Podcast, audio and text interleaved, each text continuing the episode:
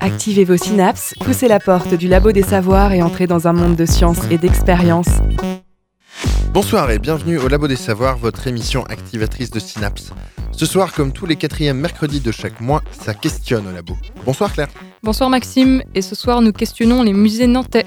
Avec nous en studio des professionnels de la culture venus de trois musées pour aborder notre thème du jour, comment innover au musée.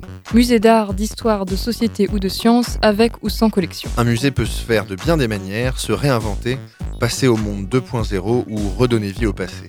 Alors quelle innovation à Nantes Quelle expérimentation À quoi ressemblera le musée de demain? Comment les musées s'adaptent aux nouvelles attentes du public? Peut-il être un endroit sérieux et un terrain de jeu? Ce soir, le Labo des Savoirs pose cette question. Quoi de neuf au musée? Pour en discuter ce soir, trois professionnels directement concernés par ces questions. Venus de trois musées, le musée d'histoire de Nantes au château des Ducs de Bretagne, le musée d'Aubray et les machines de l'île de Nantes. Pour le château, nous accueillons Christophe Courtin. Bonsoir. Bonsoir. Vous êtes euh, responsable du service des projets numériques au musée d'histoire de Nantes, qui, je le rappelle, est à l'intérieur du château des Ducs de Bretagne. Alors, Christophe Courtin, ce musée est reconnu pour son travail sur le multimédia. Quelle forme ça prend rapidement, euh, le numérique au château? Bah, Le numérique, c'est un des éléments qui nous permet de raconter l'histoire de la ville. Euh, en 2005-2006, quand les conservateurs écrivaient le musée, ils se sont aperçus qu'il y avait des objets très beaux, très intéressants, mais qui parfois ne suffisaient pas à raconter cette histoire. Et donc, ils ont fait le choix d'avoir un recours assez massif aux, technologies numériques. Alors, en studio également, Michel Roux, bonsoir. Michel Roux, vous êtes responsable des projets numériques au musée euh, Thomas Dobré. Alors, ce musée est fermé depuis deux ans euh, pour des travaux de rénovation. Euh, donc vous êtes dans une situation un peu particulière. Vous travaillez au projet du nouveau musée d'Aubray, donc on peut vous poser la question, qu'est-ce que vous prévoyez de neuf au musée? Alors il y, a, deux aspects, il y a effectivement le projet de rénovation. Euh, pour lequel on a un programme multimédia assez, euh, riche. et puis on a aussi une actualité particulière, puisque dans le cadre de la création d'un nouveau service au département. On a réuni les sites patrimoniaux du département, château de Châteaubriand, euh, domaine de la Garenne de Meaux, château de Clisson et musée d'Aubry, les collections, au sein d'un seul et même service. Euh, donc nous, notre actualité, elle se situe vraiment là aujourd'hui. Et euh, effectivement, sur cette, cette nouvelle stratégie, ce nouveau service, on a un ensemble d'outils numériques qui sont en train de voir le jour pour faciliter l'accès aux collections et aussi au patrimoine par, par le public. Voilà. Quelques exemples d'outils numériques qui pourront voir le jour peut-être dans l'espace euh, Par exemple, bon là, euh, concrètement, on est en train de se doter d'un nouveau site internet qui, permet justement à ce nouveau service qui va s'appeler Grand Patrimoine d'exister euh, sur Internet, de pouvoir proposer des services qui ne sont pas, enfin un accès aux collections qui n'est pas réel aujourd'hui, si ce n'est dans nos expositions temporaires l'été, pour permettre au public de découvrir les collections, de pouvoir euh, échanger avec euh, les différentes équipes, euh, les, conservateurs, les scientifiques. On s'adresse à une population très variée, à la fois des étudiants, des chercheurs, un public plutôt expert, et puis aussi du grand public. Le numérique, nous, nous permet de, bah, de nous adresser et d'échanger avec ces différents publics sur, sur des moyens qui sont aujourd'hui utilisés par, par une, une, grande partie des gens. Merci beaucoup, on va revenir là-dessus. Et enfin, notre troisième invité, Joël Lega, bonsoir. Bonsoir.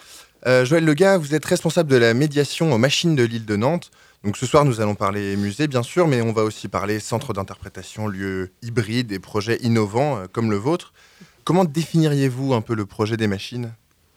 Alors donner une définition, c'est un peu difficile, mais je peux déjà dire que ce site est en partie un pôle de création qui euh, donc expose ce qu'il produit au fur et à mesure. Donc en fait, la partie euh, exposition, euh, c'est une partie euh, d'un tout où, où les œuvres sont en transition en fait entre l'atelier de fabrication et après la mise à disposition publique. ces objets qui sortent de, de l'atelier ne sont pas complètement finalisés en réalité. Et donc ils sont, c'est un laboratoire plus un lieu qui parle un peu aussi de patrimoine, parce que vous êtes dans, un site historique, vous êtes dans les anciens chantiers navals de la ville? Oui, tout à fait. Donc euh, on est, euh, on est en, plein dans les anciens chantiers navals du Bijon.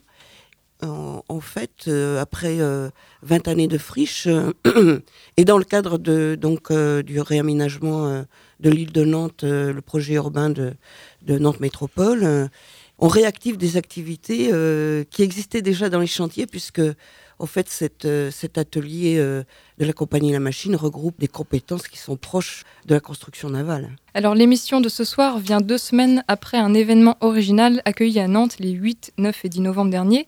Il s'agit de Muséomix. Pendant un week-end, le musée d'histoire de Nantes a laissé cette équipe composée de médiateurs, de codeurs, de graphistes et de créatifs de tout poil carte blanche pour installer de nouveaux dispositifs dans son musée. C'est la troisième édition de Muséomix. Elle se déroulait cette fois en simultané dans différents musées du monde, au musée des Arts Déco de Paris, au musée de la Civilisation de Québec ou encore au musée du Louvre-Lens. Le Labo des Savoirs était présent à Muséomix Nantes. Claire, tu as réalisé ce reportage sur le remix d'un musée.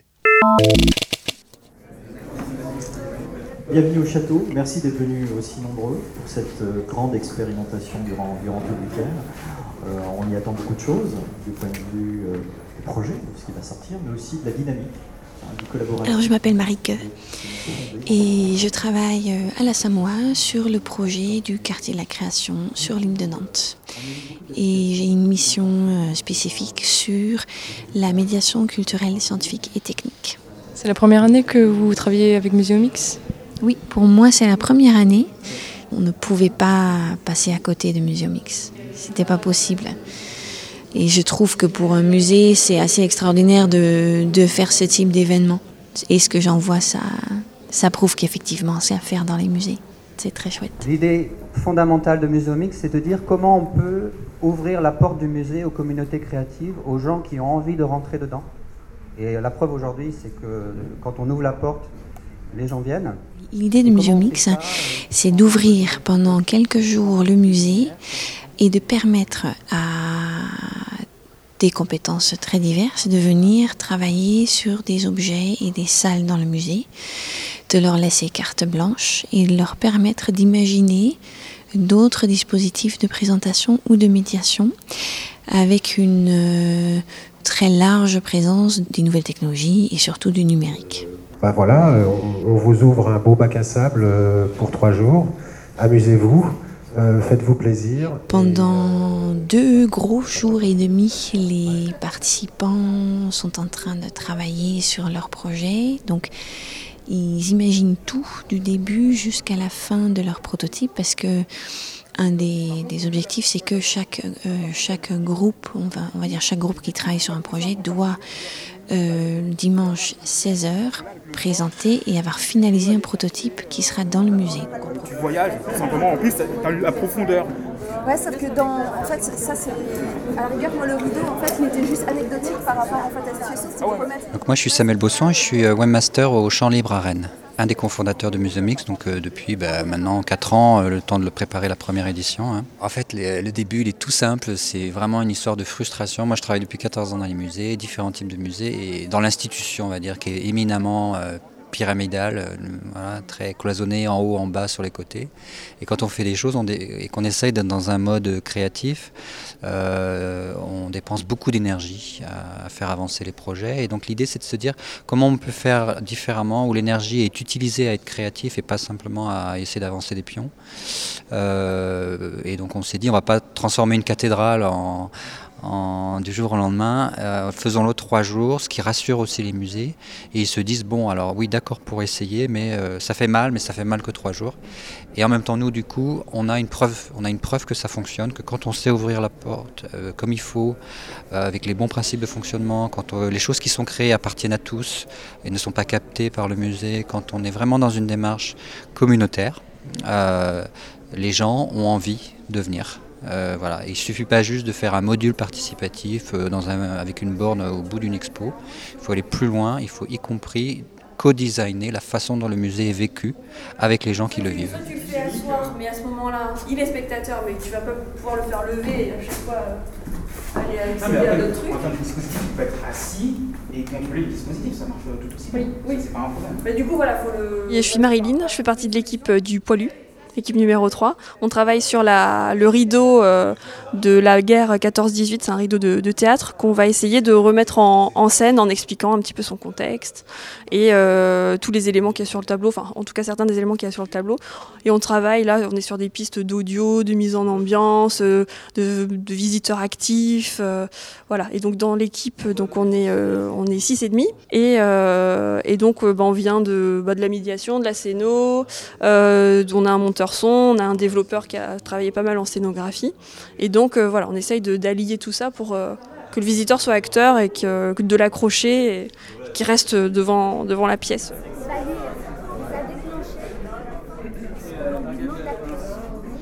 Euh, et puis qu'est-ce qu'on y gagne? Alors ben, tout le monde, il faut que les gens y gagnent, sinon de toute façon ils ne participeront pas. L'idée, c'est chacun y gagne des choses très différentes. Euh, ça permet de communiquer derrière, de dire voilà, on a fait ça dans le cadre du musée, dans un cadre concret, pour aller voir éventuellement d'autres institutions. Ça peut éventuellement une équipe euh, qui se décide à monter une start-up, comme ça a été le cas à Paris. Ça crée aussi peut-être ouais, une économie quelque part, euh, ça réinvente une nouvelle façon de travailler qui est différente par rapport à un modèle cahier des charges et prestataire. Là, on a euh, travaillé en confiance avec le musée, on a développé des choses euh, avec sa collaboration dès le début. Et du, coup, peut-être que derrière, ça peut amener à être sur un mode plus classique de production, mais en étant sur des bases très saines et très solides de collaboration au départ et pas simplement un mode où on répond à une commande et où le, client essaye de faire attention à ne pas se faire avoir et sur un mode un peu de défiance comme c'est souvent le cas. Bon voilà, les étudiants qui viennent, ils gagnent une belle expérience. Le musée il gagne un regard extérieur, il gagne une façon de voir ses propres collections différentes qu'il n'aurait peut-être pas imaginées.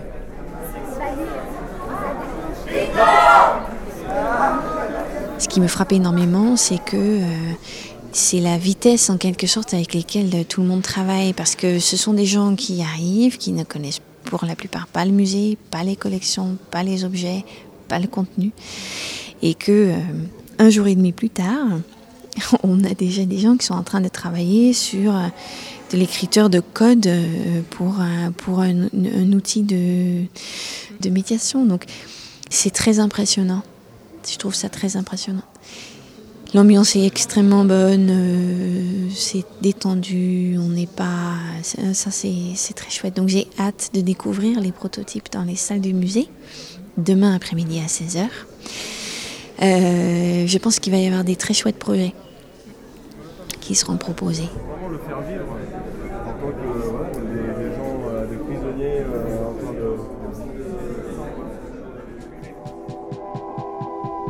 Quand la radio devient labo, Écoutez les expériences du Labo des Savoirs. Vous écoutez le Labo des Savoirs, ce soir un nouvel épisode des questions au labo, avec la question de ce soir, quoi de neuf au musée? À l'instant, c'était un reportage de Claire Cisorne réalisé lors du week-end Muséomix à Nantes les 8, 9, 10 et 11 novembre. Claire, on a entendu l'équipe euh, du Poilu dans ce reportage. Tu peux nous donner quelques exemples de dispositifs mis en place lors de ce week-end? Oui, alors on peut rappeler d'abord qu'il y avait donc euh, sept équipes et donc sept euh, dispositifs différents euh, mis en place. Alors on peut notamment citer l'équipe Estuard qui était dans la salle 22 qui a créé un jeu sur tablette qui permettait de draguer virtuellement la Loire et de comprendre à travers les niveaux ce qu'a permis le dragage de la Loire, donc c'est-à-dire de nettoyer les estuaires et de permettre le transport fluvial au départ de Nantes. On peut aussi citer l'équipe Murmure qui s'est installée, elle, dans une chambre de tir qui était euh, à la base inoccupée, qu'on ne pouvait pas visiter. Elle a euh, donc euh, mis en place une tablette sur laquelle on pouvait cliquer et choisir des dates qui faisaient activer des récits racontés par un canonnier sur des faits historiques datant du début du XVIe siècle. Et enfin, on peut aussi parler de l'équipe Crackboom Château, qui était elle dans la salle 20, dans laquelle il avait une maquette du château et donc qui a créé un dispositif plutôt pour les enfants. Donc euh, à l'aide d'une baguette magique, les enfants pouvaient activer des zones sur la maquette pour déclencher des sons et des vidéos euh, illustrant des faits historiques euh, liés au château. Alors Christophe Courtin, on vous a entendu dans ce reportage sur Muséomix Nantes. Comment s'est passé ce week-end de votre point de vue? Ah bah c'est toujours Muséomix, c'est toujours un grand moment, c'est un moment qui est fort dans, les relations humaines, dans l'investissement de, de, chacun. On était quand même plus d'une centaine dans le château pendant ces quatre jours pratiquement jour et nuit, puisque les équipes partaient se coucher plutôt vers 3h30, 4h du matin. Il fallait, il fallait quand même rendre le dispositif euh, effectif. Et c'est une expérience qui, euh, qui, qui, pour tous les participants, est, très forte. On découvre une nouvelle façon de travailler ensemble. Hein. Le travail collaboratif, c'est quelque chose dont beaucoup de gens ne sont pas habitués. Euh, on n'a plus, comme le disait Samuel Bosson, ce système pyramidal de hiérarchie très lourde et on est en co-création.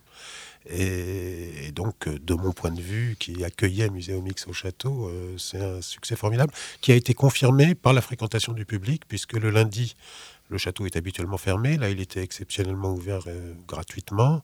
Et on a plus que doublé notre fréquentation par rapport à des dimanches gratuits euh, qui, ont lieu tous les premiers dimanches du mois. Et pour vous, ce genre euh, d'événements, ce genre d'innovations sont dus à des innovations venant de la culture Internet, ce mode de production collaborative C'est quelque chose vraiment du 21e siècle Ça aurait pu se faire plus tôt dans l'histoire des musées ou vous pensez que c'est vraiment quelque chose Alors c'est oui, ça vient, ça vient profondément de l'esprit, en tout cas, euh, du web euh, qu'on a appelé 2.0 il y a quelques années, euh, où effectivement tout le monde peut participer, collaborer. il se trouve que là, c'est un travail physique sur place, et donc c'est pas tellement le, web, mais par contre tout l'esprit des hackathons, des mécathons, etc., est complètement apprenne complètement l'événement Muséomix. Alors Michel Roux, vous, vous avez pu voir les dispositifs mis en place lors de Muséomix. Est-ce que vous mhm. avez vu des réelles améliorations, des innovations euh, dans ce qui a été créé?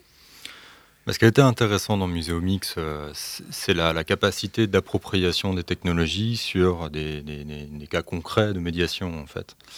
Euh, moi, ce qui m'intéresse particulièrement dans des événements comme ça, c'est d'arriver à désacraliser la barrière numérique, d'une certaine façon, pour une certaine population qui font les musées les médiateurs, les scientifiques, etc. Il y a de nouvelles possibilités offertes par les outils numériques euh, qui prennent sens uniquement une fois qu'on a les idées d'exploitation, c'est-à-dire qu'en soit une carte Arduino ou un Makey Makey, enfin on a utilisé plein de choses de ce type-là pendant Muséomix, ça n'a pas de sens en termes de, médiation, il n'y a qu'une fois qu'on conçoit le dispositif. Et là on a eu des idées qui étaient vraiment euh, hyper originales, hyper pertinentes, le cas de euh, Crackboom euh, Mur, je crois. Crackboom Château. Crackboom Château, pardon. Euh, c'était l'idée, c'était d'exploiter une petite carte qui s'appelle une Makey Makey, donc qui simplifie en fait le dialogue entre un ordinateur et puis des éléments physiques, donc les, pièces de la maquette et euh, d'un seul coup de les, rendre vivants, de les rendre parlants. Donc là, on s'est retrouvé avec une maquette qui était euh, en soi euh, agréable pour les enfants, qui était déjà facile à manipuler, mais qui n'avait pas forcément de, vrai sens pour les enfants. Et là, le fait d'introduire du numérique à l'intérieur,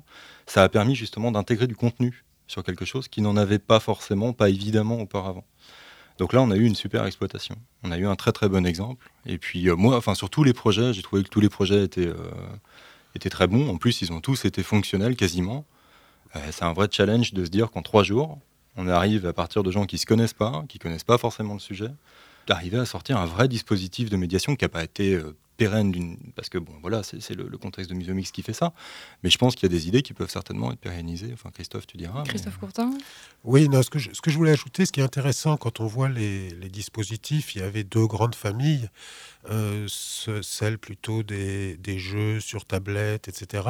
Et une autre famille où on supprime l'interface, ou en tout cas on transforme l'interface, c'est-à-dire qu'on n'est plus sur une surface tactile à toucher, bien sûr pas sur une souris, ça c'est déjà euh, mis dans les poubelles de l'histoire, mais on est euh, avec un objet, un bâton en bois qui se transforme en baguette magique, avec ses ongles où on va gratter une surface en 3D recouverte de sable et ça va nous découvrir du sens, avec son doigt qu'on va balader en l'air et qui va éclairer et, tout le, travail des équipes qui étaient là euh, était très axé là-dessus. C'est-à-dire, c'est comment est-ce que aujourd'hui on peut utiliser ces technologies pour la faire disparaître? Est-ce que vous pensez garder certains dispositifs? On verra. On, était, on ne voulait surtout pas au château être en situation de commande il fallait ouvrir, je parlais d'un bac à sable tout à l'heure, un espace de jeu euh, pour que les équipes euh, euh, s'amusent, cherchent des choses, imaginent, inventent. on voulait vraiment pas être en, donc en, situation de commande. Ce qu'on souhaitait, c'est, ben, on a fait le plein d'idées on va pas réutiliser, je pense, un dispositif tel qu'ils existent, mais quand on pensera à un nouveau dispositif à mettre dans le musée, on se dira ah oui tiens il y a eu ça dans Muséomix, Mix, ça, on pourrait peut-être imaginer quelque chose qui va faire comme ça. Voilà, c'est plus dans ce sens-là que ça que ça nous sert. Il y a une autre dimension aussi au musée, c'est euh, c'est pour le personnel du musée et l'investissement que ça a demandé à toutes les équipes, que ce soit de médiation, technique, de sécurité, de nettoyage, etc., qui ont été complètement euh, renversés par, euh, euh, par l'ambiance qu'il y avait, par tous ces gens en train de travailler, de courir dans tous les sens, et, et ça change profondément les, les rapports à l'intérieur du musée aussi. Ça ouvre de nouvelles perspectives, en fait. Oui, de nouvelles façons d'aborder les questions de médiation, entre autres, qui sont quand même un peu au cœur de notre sujet. Quels sont les nouveaux outils euh, qui sont euh, à la portée des, musées euh, aujourd'hui? Alors ça, ouvre, enfin il y, a pas mal de, c'est un spectre assez large en fait, le numérique et le musée. on, peut utiliser le numérique effectivement à des fins de médiation, mais il ne faut pas l'isoler du reste du process dans le musée. là, concrètement, par exemple, on a une exposition l'année prochaine, enfin l'été prochain, à Châteaubriand, autour du, du cœur d'Anne de Bretagne. Et on utilise euh, le numérique à la fois pour euh, bah, alimenter scientifiquement la connaissance de, l'objet euh, du reliquaire du cœur d'Anne de Bretagne, et aussi pour le proposer au public en termes de médiation. C'est un objet qui est, inaccessible, enfin personne ne pourra toucher cet objet, on pourra le voir, il est magnifique. Mais pour le comprendre, pour vraiment l'appréhender, on utilise le techno numérique pour proposer finalement un modèle 3D à la fois qui va permettre de mieux connaître l'objet, on va pouvoir découvrir des choses par la numérisation, que l'œil nu ne peut pas voir. Et puis aussi, on va pouvoir l'exploiter derrière pour, euh, pour proposer au public la capacité de, euh, de le manipuler, de découvrir, d'ajouter du contenu, d'explication dessus, etc. Là, c'est un exemple en fait, voilà, dans lequel on voit d'un côté l'intérêt scientifique et de l'autre l'intérêt pour la médiation. On a aussi tous les aspects d'échange, effectivement, avec, avec le public ou avec les publics, puisque avec les technologies web, par exemple, on va pouvoir faciliter, fluidifier finalement euh, l'interaction entre euh, les publics distants euh, du musée ou même intramuros et les personnes qui font le musée. Aussi bien les médiateurs, mais encore une fois aussi les scientifiques, les pédagogues, etc. D'accord, donc pour vous, le numérique est un bon apport au musée, puisque moi j'avais pu voir que le Louvre-Lens, par exemple, avait créé un guide de visite multimédia. Mmh. Et je me demandais si c'était pas une manière euh, de, de supprimer des, emplois aussi de, de, médiateurs ou est-ce que réellement c'est le euh, fameux débat. complément voilà. Mais il faut venir aux machines après. En, fait, il n'y a pas d'opposition. Enfin, naturellement, il y a une certaine opposition effectivement entre des parcours euh, numériques sur mobile, etc., et la capacité d'un médiateur à expliquer le même parcours. En fait, aujourd'hui, il y a une certaine, enfin, on est arrivé à un point suffisamment euh, mature par rapport à tout ça, qui fait que euh, le, numérique sert la médiation vivante pour le coup. Euh, il s'agit simplement de la penser, de la concevoir comme ça. Après, c'est vrai que les cas concrets ne sont pas forcément aujourd'hui la, grande majorité des dispositifs, mais généralement, on n'est pas dans le... le numérique va permettre d'augmenter il ne va pas remplacer, il va augmenter, il va faciliter l'accès à certains, euh, contenus que le médiateur ne va pas pouvoir constamment montrer, mais il vient en complément. Après, il y a aussi des niveaux d'appréciation qui peuvent être que euh, bah, des outils numériques peuvent être préférés finalement parce qu'on va pouvoir préparer sa propre visite, on va pouvoir avoir un contenu qui nous est spécifiquement adapté, euh, voilà, il y a toutes ces adaptations-là. Mais il n'y a pas d'opposition entre la médiation euh, réelle, on va dire vivante, et puis la médiation sur les, euh, sur les supports numériques. Mais Christophe, tu Christophe Courtin, sur la complémentarité des, bah, des, outils. Moi, ce que je voulais dire, c'est qu'on a mis depuis un an et demi maintenant des applications mobiles à disposition du public qui sont téléchargeables gratuitement et qu'on n'a pas du tout moins de demandes pour des visites guidées hmm. avec des médiateurs humains qu'avant. Donc, euh, effectivement, il n'y a pas de concurrence. Il y a, un complément. Les publics qui viennent au musée ont des attentes très différentes. Même au cours de la visite, on voit que leurs attentes, il y a des moments où ils ont envie d'interactivité, d'autres moments, ils préfèrent euh, regarder tranquillement et qu'on leur propose pas des écrans ou des choses comme ça. Euh, donc, ça, c'est au sein pour une même personne au sein de la visite.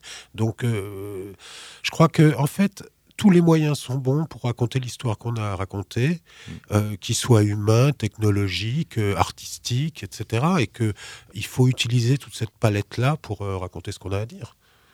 Alors, on, peut trouver des, des, guides de visite multimédia dans les musées, mais aussi sur Internet. Alors, justement, est-ce que Internet, de par l'hyperaccessibilité des savoirs, des connaissances qu'on peut y trouver, Est-ce que c'est un partenaire des musées ou au contraire, est-ce que ça vient gêner la fréquentation des musées?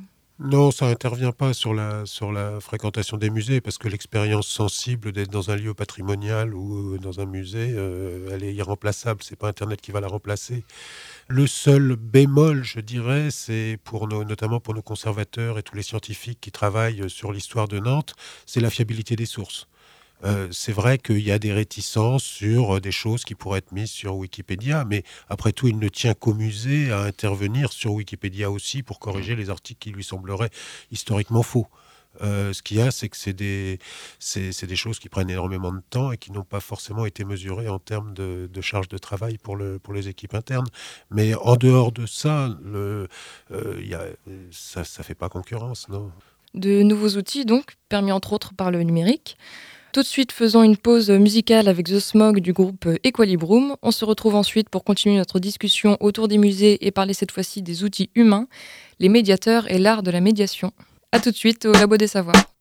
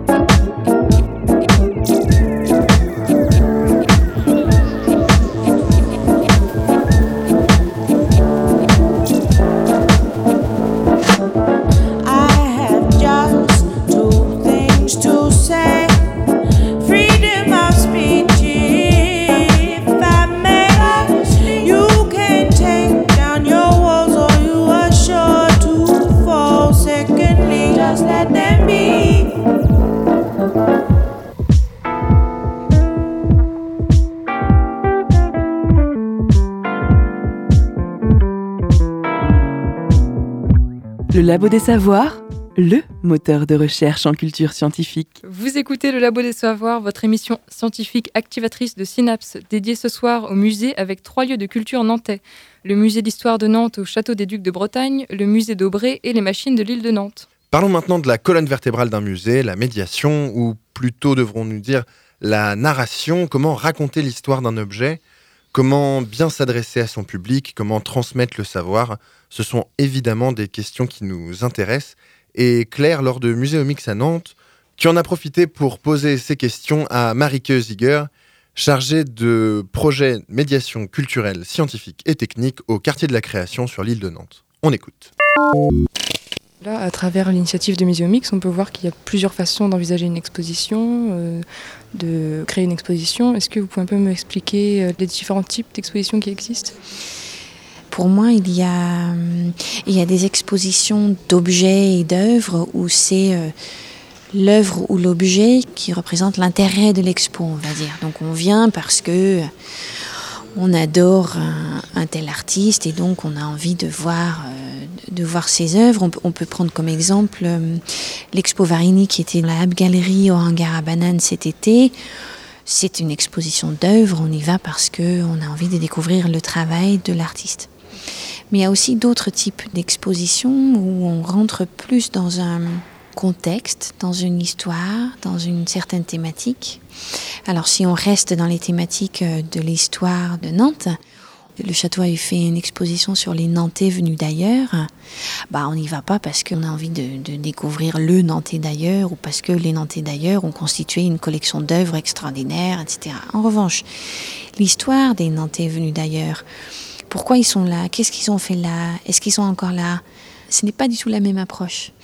Et donc on aborde cette problématique-là par le biais de l'histoire qu'on va raconter. Et je ne pense pas histoire avec un grand H, hein, mais ce que j'entends, c'est que on doit replacer ça dans son contexte, sinon on comprend rien. Et on doit raconter quelque chose dans cette exposition.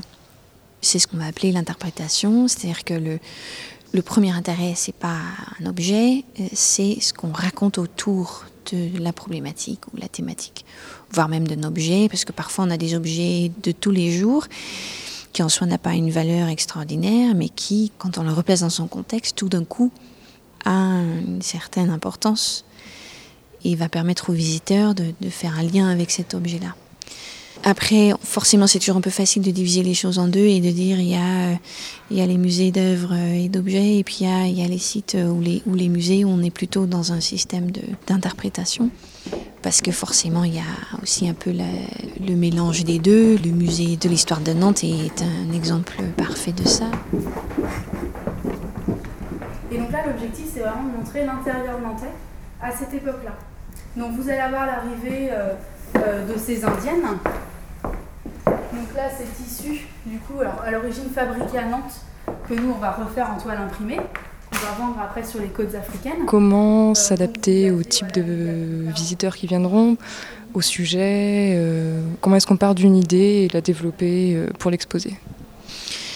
Quand on veut créer une exposition, ben, on commence par se dire de quoi on souhaiterait que cette exposition parle et à quel public elle s'adresse. Euh, la plupart des, musées ont une très bonne connaissance de leur public, hein, savent ce qu'ils viennent faire là, euh, connaissent leurs attentes et leurs besoins.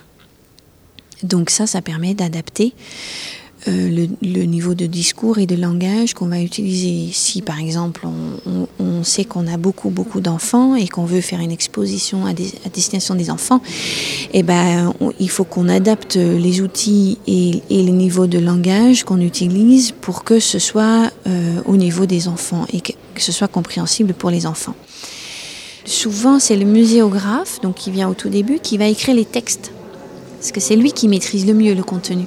Donc il a aussi un rôle de médiation finalement, parce que quand il, quand il, va, quand il va écrire les textes qui seront présents dans, dans, dans l'expo, ben, il fait déjà de la médiation.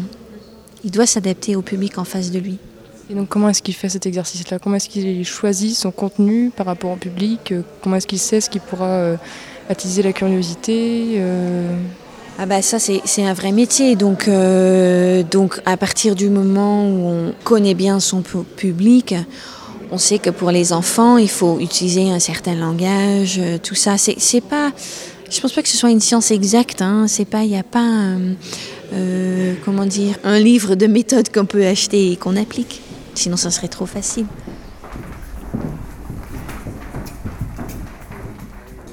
Le labo des savoirs L'interview que l'on vient d'entendre appuie encore une fois sur la dimension narrative d'un musée. Alors, euh, vous êtes d'accord Pas de méthode, pas de recette pour euh, raconter les histoires dans un musée? Non, mais il y a des règles peut-être à respecter quand même. Euh, il faut que ça reste effectivement, on parlait des différents publics, la connaissance des publics et être capable de s'adresser correctement à eux, c'est très important. Euh, dans une expérience même comme Muséomix, on a pu, euh, enfin, ça faisait partie des, règles du jeu finalement, que les dispositifs soient compréhensibles, qu'il n'y ait pas besoin de les expliquer euh, à outrance, qu'il n'y ait pas de, voilà, qu'il qu y ait un, une capacité pour le public à se saisir directement du dispositif qu'on lui propose pour profiter du contenu. C'est-à-dire que la forme doit, doit disparaître, doit être adaptée au public pour qu'il puisse justement pratiquer ce qui lui est proposé, comprendre ce qui lui est proposé. Moi, c'est la, principale règle que je vois quand on prépare des dispositifs, c'est l'ergonomie, faire en sorte qu'il n'y ait pas d'apprentissage particulier pour se saisir du contenu. Voilà, c'est la principale règle pour nous en tant que concepteurs de, dispositifs. On va dire. Après, c'est vrai que le contenu de l'histoire, son adaptation du discours en lui-même, etc., c'est une part qui est plutôt donnée aux, aux, scientifiques, aux médiateurs, aux muséographes, effectivement. Alors, est-ce qu'on peut réussir à parler à tout le monde en même temps? Je crois qu'aux machines de Lille, les publics sont assez variés dans un même groupe. On a des enfants, des adultes, des jeunes. Comment faire pour, pour réussir à parler à, à tout le monde? Bien, en action, on s'en préoccupe pas autant que ça. En fait, euh, ce travail de, comment dire, d'appréhension des publics, on le fait en, en, interne. On essaie de réfléchir dessus et de le prendre en compte le plus possible, quand c'est possible, en situation, parce que les publics sont vraiment très mélangés. C'est l'afflux peut être très intense, donc c'est pas toujours facile de vraiment de tenir compte. Et puis, bon, ça, c'est bon, c'est une chose, mais euh, enfin, on essaye euh, surtout de faire passer euh, une passion, l'amour du travail bien fait, des, des, choses comme ça, en fait, le côté ludique, un certain humour aussi, si c'est possible. Enfin, voilà, on se prend pas au sérieux non plus. Ça passe comme ça aussi, quoi. Enfin, le, médiateur doit faire passer quelque chose du, rêve et du fantastique euh, des, objets qui sont proposés. Quoi. Alors euh, d'ailleurs, Christophe Courtin, est-ce que vous faites une différence vous, entre guide, vous avez employé le mot tout à l'heure, et médiateur, alors un peu l'un et l'autre? Est-ce que vous faites une, différence, vous, peut-être entre un rapport plus, plus vertical que pourrait avoir le, guide, être plus dans un rapport euh, d'enseignement, et un rapport peut-être plus horizontal que pourrait réussir à avoir un, médiateur Est-ce que, est que là aussi, dans l'innovation au sein des musées, le glissement de vocabulaire représente vraiment un glissement de rapport au public? Euh, on va parler d'audio guide ou de guide multimédia, pas de guide humain. On ne parle plus de guide humain. Euh, on parle de médiateur. Euh, je ne sais pas si le glissement de vocabulaire est, vraiment révélateur. Je crois que surtout, c'est des pratiques complémentaires. Ce qui, ce qui compte, c'est de s'adapter aux usages du public. Or, le public, c'est pas une personne, il est varié, il est divers, il a des âges différents, des attentes différentes, euh, des cultures différentes, et donc il faut offrir un, panorama, un panel suffisamment large de différents outils qui correspondent aux usages et aux attentes. Euh, pour certaines personnes, ça va être du numérique, pour d'autres, surtout pas. Euh, mais il faut pouvoir offrir les deux. Pour revenir sur, les, sur les sites internet, beaucoup d'expositions, et peut-être plus des expositions euh, temporaires permettent d'accéder à beaucoup, beaucoup de, de contenu euh, sur Internet, peut-être plus euh, que l'exposition elle-même. On peut voir les images de l'éléphant partout sur Internet. Quel est le, le plus, on en a parlé rapidement, mais le plus des, des, musées par rapport à d'autres lieux de médias, comme peuvent l'être la télévision, la radio ou Internet Pourquoi faire le déplacement pour aller au musée? Quelle est la, la, la plus-value de la rencontre? Je crois que la, télévision, la radio, euh, Internet sont des lieux de représentation. C'est des reproductions que l'on a. Ça remplacera jamais euh, l'expérience réelle d'être devant euh, un objet réel, une peinture, une œuvre. C'est comme pour la musique. écouter un CD, ça sera ou écouter sur Internet de la musique, ça, ça remplacera jamais un concert. C'est exactement la même chose. C'est aussi simple que ça, je crois. Ça permet de mieux rentrer aussi dans les histoires que l'on a racontées, parce que le, musée des Ducs de Bretagne est un, musée de société qui raconte l'histoire de Nantes, euh, qui n'est pas directement euh, centré sur les collections. Les collections sont au service de, cette histoire. Euh, peut-être que le, musée d'Aubray est lui plus centré sur les collections, parce que sa création vient la création de Monsieur d'Aubray. Quelle est l'histoire qui est racontée au sein du musée d'Aubray bah, le, Effectivement, ce sont les collections qui sont au centre pour le musée d'Aubray. Euh, du discours. C'est ce qui nous permet d'expliquer, de raconter les histoires, etc. Après, toute l'expérience euh, de, visite qu'on va proposer autour, dans les expositions, ou potentiellement sur le numérique, euh, c'est une orchestration globale. Hein. C'est-à-dire que le site internet vient servir, au même titre que les expositions viennent servir, le discours, les histoires. On parle beaucoup depuis quelques temps du principe avant la visite, pendant la visite et après la visite, avec la déclinaison de ces différents instants sur les supports numériques. C'est quelque chose donc, qui, incarne bien finalement la cohérence qu'on doit avoir entre le site internet, ce qu'on propose comme contenu pendant l'expo, et ce que le public va pouvoir euh, explorer plus en, enfin approfondir par la suite de sa visite sur l'exposition euh, mieux comprendre les histoires, découvrir d'autres euh, d'autres sujets en lien avec ceux qui l'ont intéressé pendant l'exposition, etc. Mais à chaque fois, effectivement, c'est bien la visite, l'exposition elle-même, qui est au centre de, enfin, qui, est le, le paroxysme du, du process. C'est-à-dire que c'est le moment où on prépare la, visite avant sur Internet, on télécharge un guide, on découvre des contenus, à la fois sur le site du musée ou sur le, les sites qui parlent de, ces différents sujets. Le, but du site du musée, c'est d'organiser un petit peu tout ça, de faciliter la, la, préparation. Ensuite, on a sur site la possibilité de découvrir en, réel les collections, la scénographie, de comprendre, de découvrir les histoires. Et puis une fois qu'on repart riche de ça, de, la visite, on a la possibilité d'approfondir derrière. Euh, c'est vraiment dans cette démarche-là. Après, encore une fois, là, on est vraiment centré sur le numérique euh, dans le parcours de médiation. Ça peut servir d'autres euh, usages. Les, bases de données de collection, par exemple, sont très, c'est un pan très important du numérique pour, nous.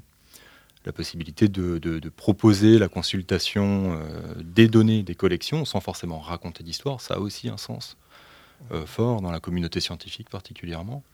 Et, on retrouve des expériences aujourd'hui de partage qui sont super intéressantes, en proposant par exemple à des publics identifiés la possibilité de, euh, renseigner les bases de données sur les collections, en apportant un certain savoir qui n'est pas forcément euh, disponible à l'intérieur du musée dans les équipes.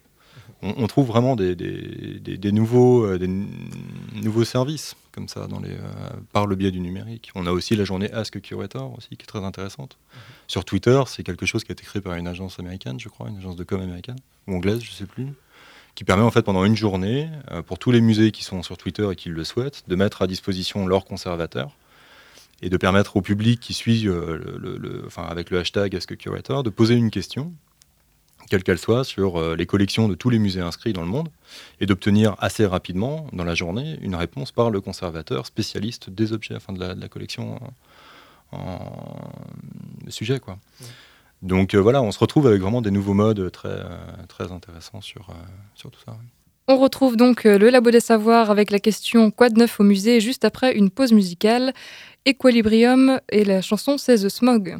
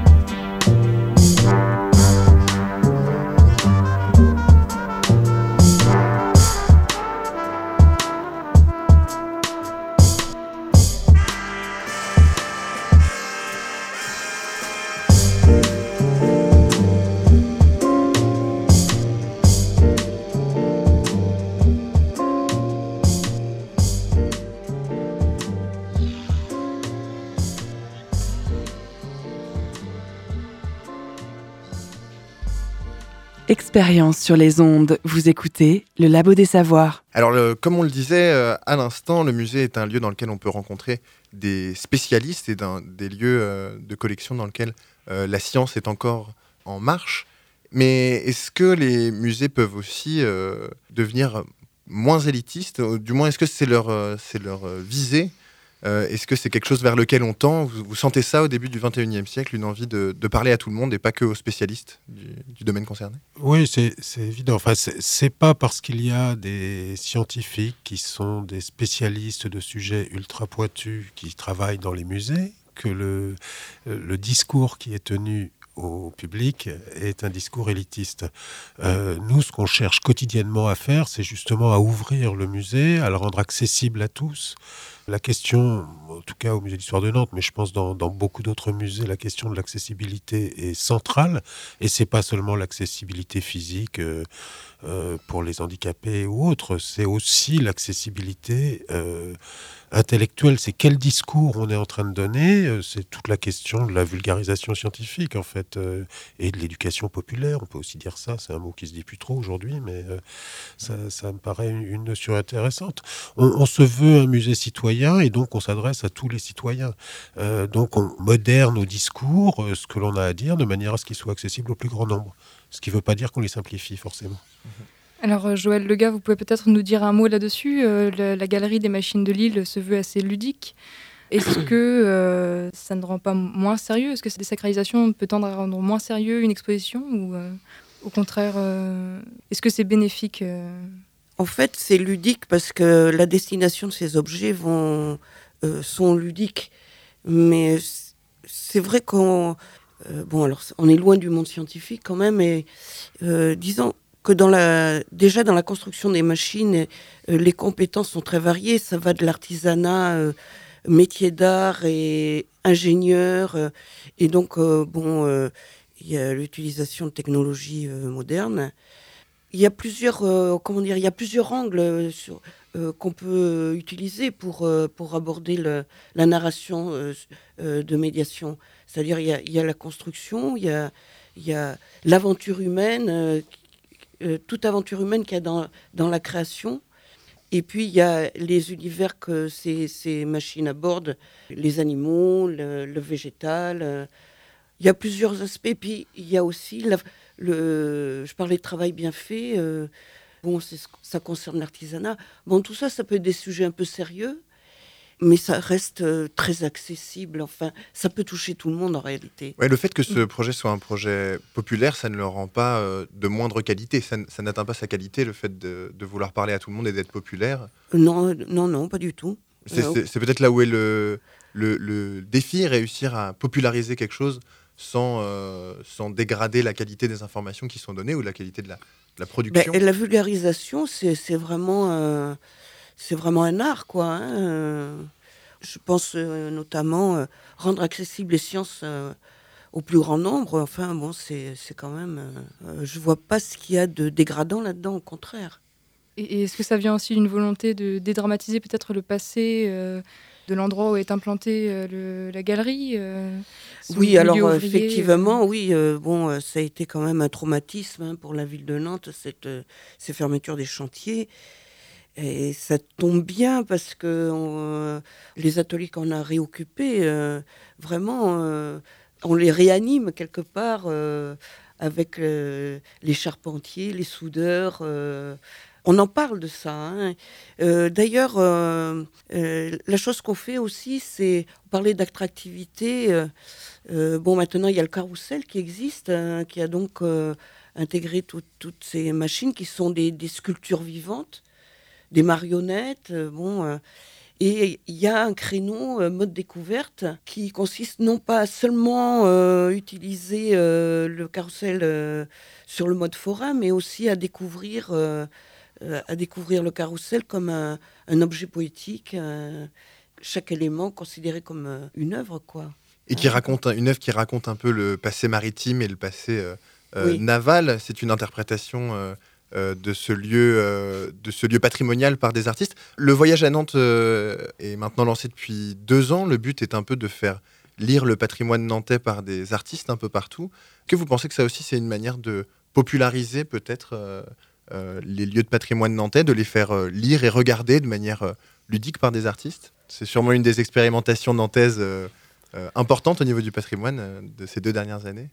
Oui, je crois que en fait le, le, projet du voyage à Nantes est, est plus large que cela. il ne s'adresse pas que au patrimoine, il s'agit d'envahir la ville, la cité avec des, des œuvres d'art pour faire de Nantes euh, une ville attractive, qui... mais euh, ça va, ça va au-delà du patrimoine, à mon sens. Et des œuvres souvent qui racontent l'histoire euh, de Nantes, qui ont souvent un lien et un clin d'œil avec l'histoire de Nantes, pour certaines en tout cas. Oui, enfin, je crois que c'est après les, artistes trouvent leur inspiration dans les sites dans lesquels ils sont appelés à travailler. Donc forcément, il y, y a, une liaison, mais on n'est pas dans la médiation du patrimoine.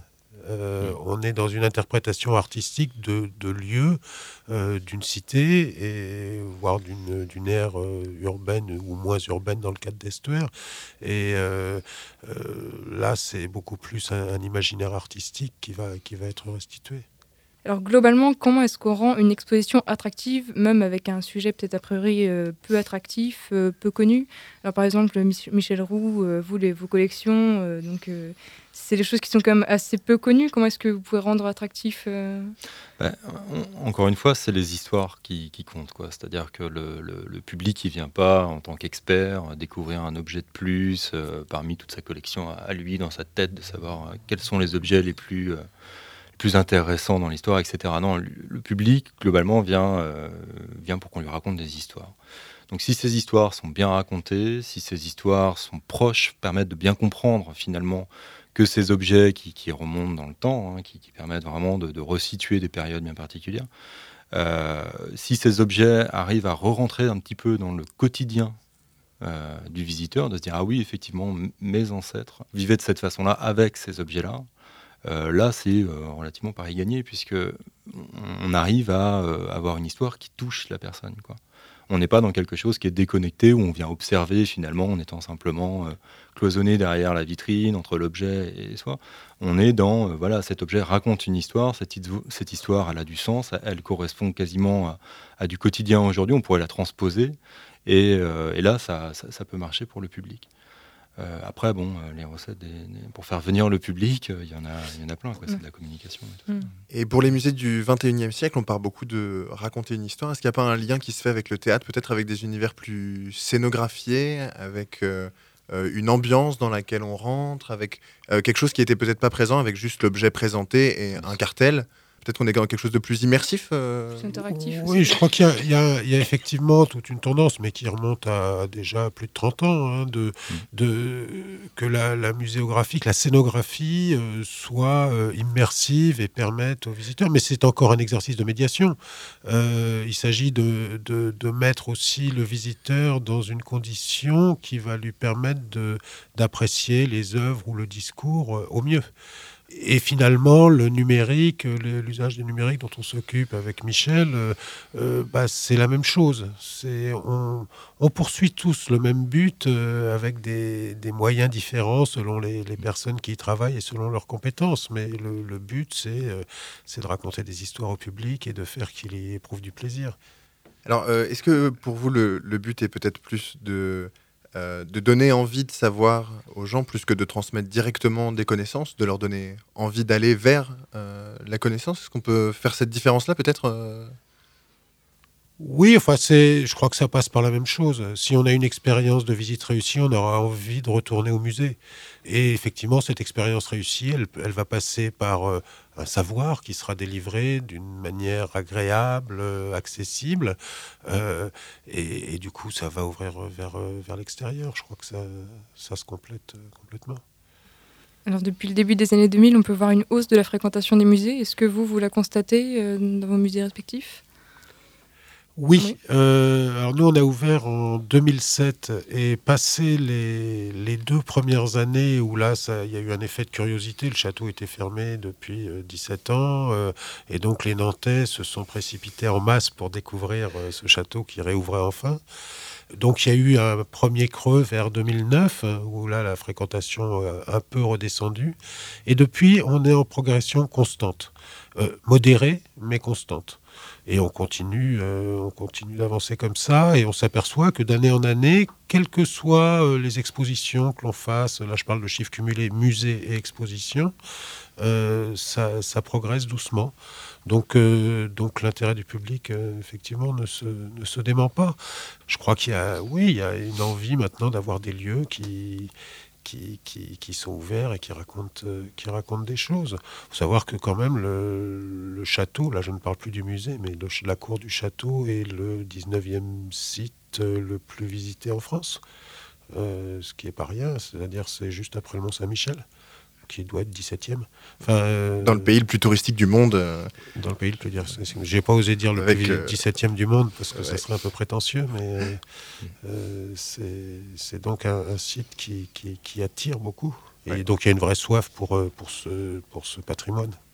Je rappelle un, un, chiffre important, plus de 80 millions de visiteurs sont venus l'année dernière visiter la France et beaucoup du coup vont aussi dans, dans les musées et les divers lieux euh, touristiques et muséaux euh, en France. Les étrangers aussi sont une grande part du, public qu'on trouve euh, dans ces musées. le fait que les lieux comme le, château ou, le, ou les machines de Lille soient des lieux qui offrent aussi une programmation culturelle, où il y a souvent des, concerts au sein du site, est-ce que ça participe à désacraliser un peu le lieu, à donner un lien peut-être différent du public avec ce lieu?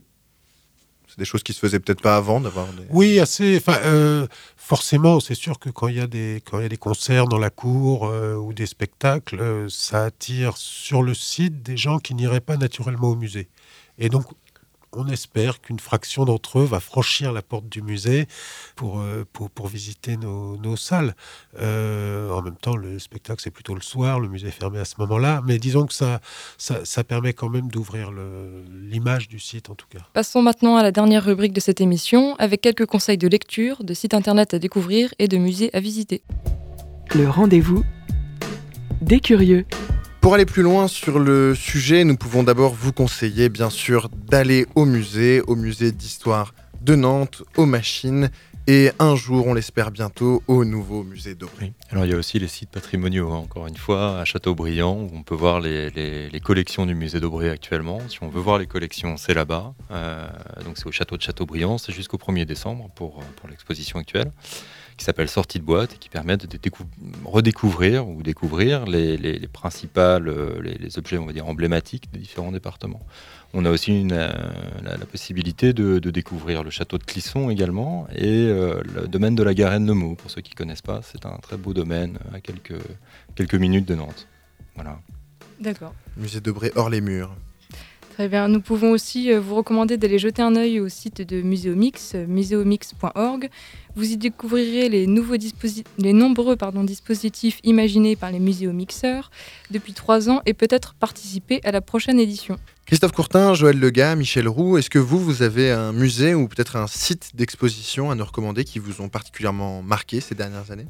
Moi, il y avait, je crois que le site a été fermé, c'est dommage, mais euh, il y avait un site qui s'appelait, enfin, qui avait été fait pour l'exposition Monet en 2010 et qui était absolument génial parce que euh, il, proposait au public de découvrir euh, les différentes peintures de Monet, mais en ayant une espèce d'interaction, c'est-à-dire que la découverte était progressive. On, pouvait modifier l'œuvre, on pouvait par exemple souffler un moment sur un tableau où il y avait des feuilles et les feuilles disparaissaient. Enfin, il y avait vraiment une expérience super intéressante comme site internet, mais je ne sais pas si, sais pas si le site existe encore. 2010, c'est loin. Moi, il y, a deux sites qui récemment m'ont marqué. C'est celui du Centre Pompidou à Paris, mm. qui a quand même mis en ligne une quantité invraisemblable de données qui sont consultables et avec une accessibilité euh, très, très bien réfléchi. Et puis il y a surtout euh, le site du, excusez ma prononciation, du euh, Amsterdam, euh, qui a créé un musée virtuel comportant je ne sais plus combien de centaines de milliers d'œuvres et dans lequel on peut se créer son propre musée, son propre espace. Ça c'est typiquement le, genre de choses qui, pour moi, vont, vont devenir très utilisées dans les années qui viennent. Christophe Courtin, Joël Lega, Michel Roux, merci d'être venus discuter dans cette émission. C'était le Labo des Savoirs, une question au labo consacrée au renouveau des musées. Retrouvez cette émission en podcast sur notre site internet et retrouvez une nouvelle émission mercredi prochain à la même heure. La semaine prochaine, à 19h, suivez l'histoire des marins chercheurs, les scientifiques explorateurs du pôle Nord au pôle Sud, hier et aujourd'hui. L'émission de ce soir était animée par Claire Cisorne et Maxime Labatte, avec à la rédaction en chef du Labo des Savoirs, Guillaume Mézières. Bonne soirée et à bientôt. Bonne soirée. Retrouvez l'équipe du Labo des Savoirs les mardis et mercredis de 19h à 20h sur le 92 FM et le www.prune.net.